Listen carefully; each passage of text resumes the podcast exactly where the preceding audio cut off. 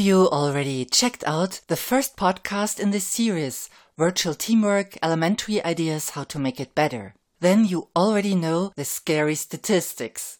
65% of all people in online meetings writing emails, 47 secretly going to the bathroom, and over 20% each even playing video games or doing online shopping while you are trying to work with them. A warm welcome to Brainfood for Leaders and my podcast, Schmooze or Lose How to Get Mutual Commitment in Virtual Collaboration. I am Theresia Tauber and have been working in and with virtual teams for over 10 years by now. In the first podcast, I already identified missing social glue as one main reason why online interaction is often so deficient. I also listed seven tips to improve the situation in a nutshell. And now you get the concrete examples how to make these tips work for you. Remember, humans care for humans they don't tend to care for voices in the ether or letters on the computer screen. So, here are my seven tips how to make yourself and also the team members more human to each other, or in other terms, how to increase mutual responsiveness and commitment, the social glue. Number one, make sure that you all have pictures of each other in front of you.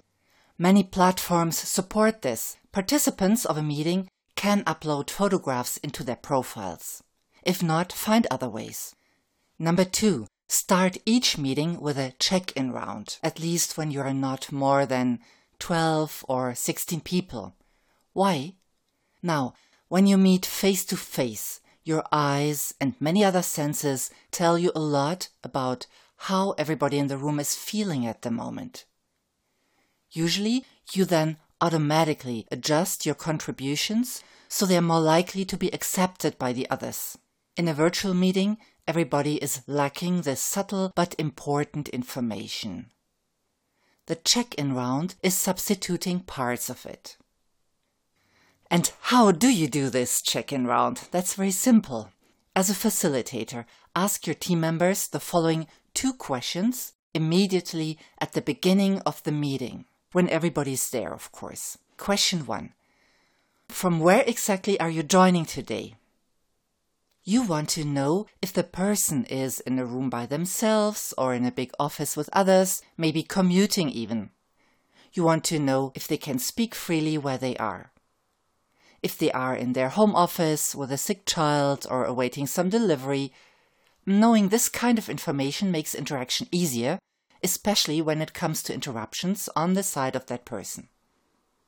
And question number two is With which thoughts and in which mood are you entering the meeting today?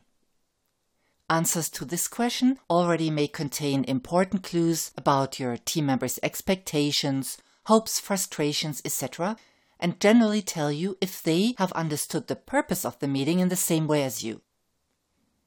Tip number three. If technically possible, the person doing their check-in should open a webcam and allow the team to see their face and catch a glimpse of where they are sitting. It is not a good idea, however, to have the cameras live all the time because usually the quality of the data connection, um, including other features like audio, screen sharing, etc., suffer. And tip number four.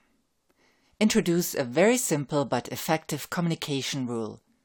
Before contributing, a person should always say their name. Why? Well, some people do not know each other's voices well, or the connection is bad.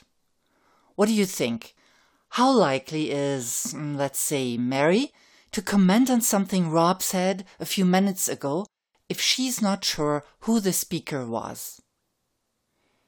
It is very awkward saying, I agree, disagree with what that gentleman a moment ago said, especially when they're supposed to know each other as team members. Tip number five acknowledge everybody's presence. Why? Hey, to be seen and heard is a natural human desire. We automatically feel more attached and more committed to a person who fulfills this desire. And the other way round. If we feel like we're not seen and not heard, we automatically disengage and feel less commitment no matter how noble the cause of the group may be. How exactly do you acknowledge your team members then? First of all, by greeting every person by name as soon as they enter the meeting. The more heartfelt and personal you can make your greeting, the better. And secondly, when someone made a contribution and if you have a chance to speak, refer to it by using their names, like, ah, let's see, Karen just pointed out, or coming back to what Mark just said, or who has questions about what Mike just mentioned. In a face to face situation, you do a lot of acknowledging automatically with your eyes. Here you need to do it verbally. Tip number six. Actively point out connections between different people's contributions. This is a bit similar to the other tip, acknowledging your individual team members, only this time you focus on the connections you see between the individuals. Like, what Barbara just suggested seems to tie nicely with Tom's idea. Or, ah, I can see a clash between Anna's focus on quality and Susan's focus on speed. Or, if we for a moment assume that we follow David's suggestion, that would mean that Derek's material could be used. However, you would need to adapt that, Derek. What do you guys think? Remember, they all do not see each other, and maybe Derek is not bold enough to storm on the scene and point out that David's idea opens a chance for his material to be used. One in the team needs to be bold and continuously break the ice. This can be you. This can also be one of your team members who's good at that kind of thing.